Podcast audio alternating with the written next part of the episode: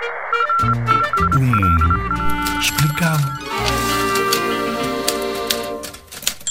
Aposto que o jantar de Natal, a consoada, é para ti um momento importante com a tua família. E em todo o mundo, na noite de 24 de dezembro, há receitas tão diferentes e tradições tão variadas que também já encontramos em Portugal, porque vivem pessoas de muitas nacionalidades neste país. Família, amigos ou vizinhos juntam-se para partilhar sabores e receitas guardadas para esta data.